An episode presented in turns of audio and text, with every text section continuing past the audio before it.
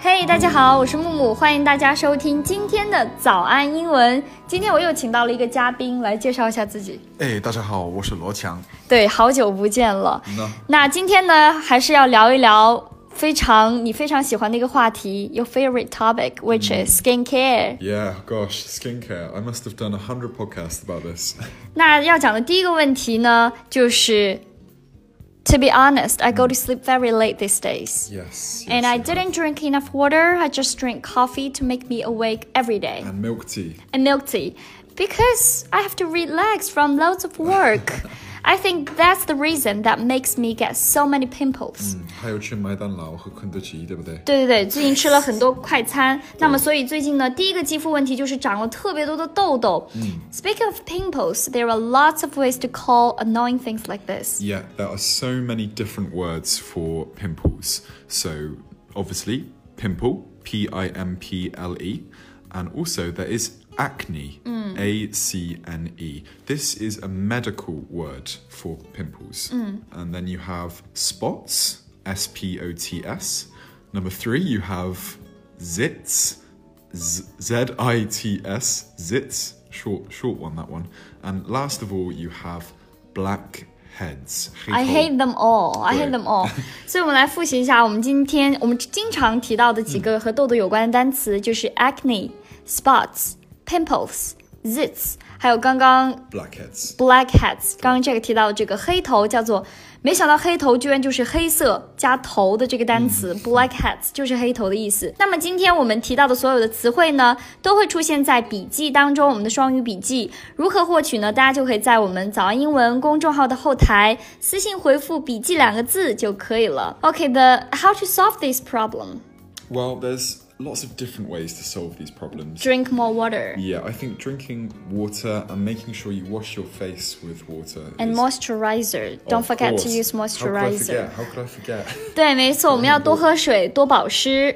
Okay, the second question I have to talk about is after I solve the problems of my pimples. Yeah. 当我解决了这个我脸上的一些痘痘的问题，Here's another thing will make me so upset.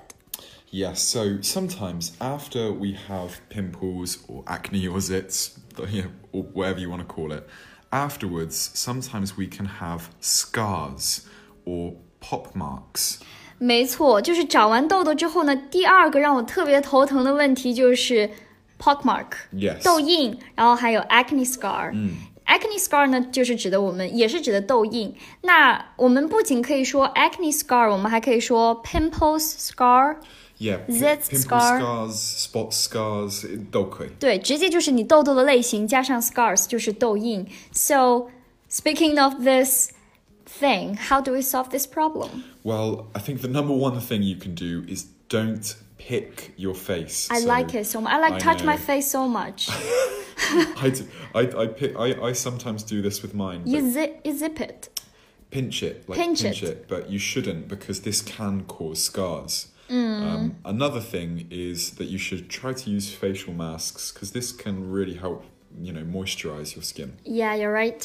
所以呢，我们怎么样去痘印呢？其实，首先你就要控制自己。像我就特别喜欢摸自己的脸啊，所以容易发炎，就特别对痘印和痘痘都不好。然后呢，我们可以 use the facial mask to get rid of the acne scars. Yeah. 虽然有痘痘的时候要少用面膜，但是我们可以用一些针对性的面膜，比如说祛痘面膜，呃，来使自己的痘印变淡。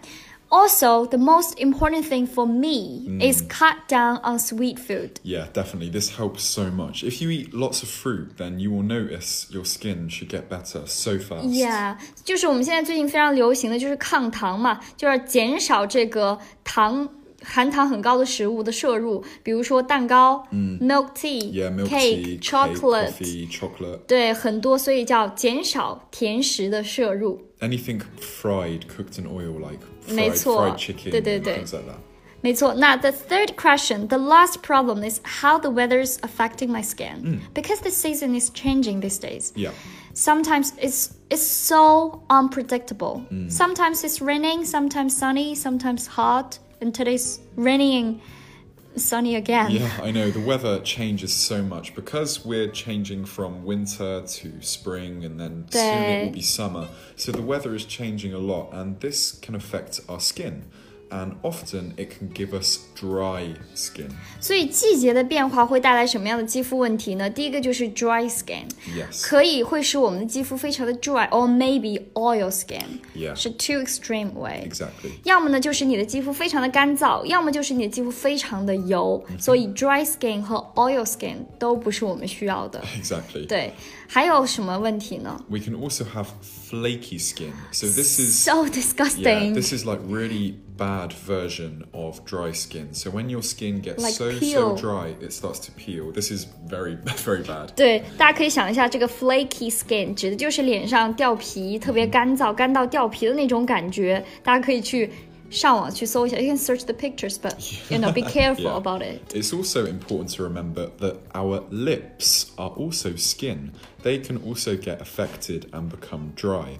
Yeah, So exactly. You have to make sure you use lip balm, B A L M. Balm. Yeah, we have to use more often. Yeah, 对， definitely. 用这个 lip balm，也就是 Especially in the cold weather. 对，就是我们呢，还有一个问题就是嘴上特别容易起皮，像我特别多的皮，特别干燥，那这个时候就要多涂一些唇膏。那么涂这个动词是 apply，apply lip balm often。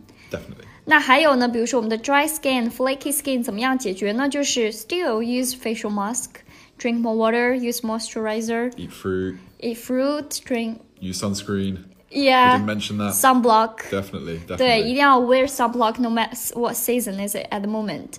对，一定要涂这个防晒。所以呢，professional skincare I definitely wasn't a professional before I. Now you're But now I'm professional. professional. Now I know everything. So, 对 woman, the four tips, our four tips today apply lip balm often, use moisturizer, use facial masks, and drink more water. 感谢大家收听我们今天的节目。如果你想更加系统的学习英文，欢迎加入我们的会员课程，了解详情。请微信搜索关注“早安英文”，回复“会员”两个字就可以了。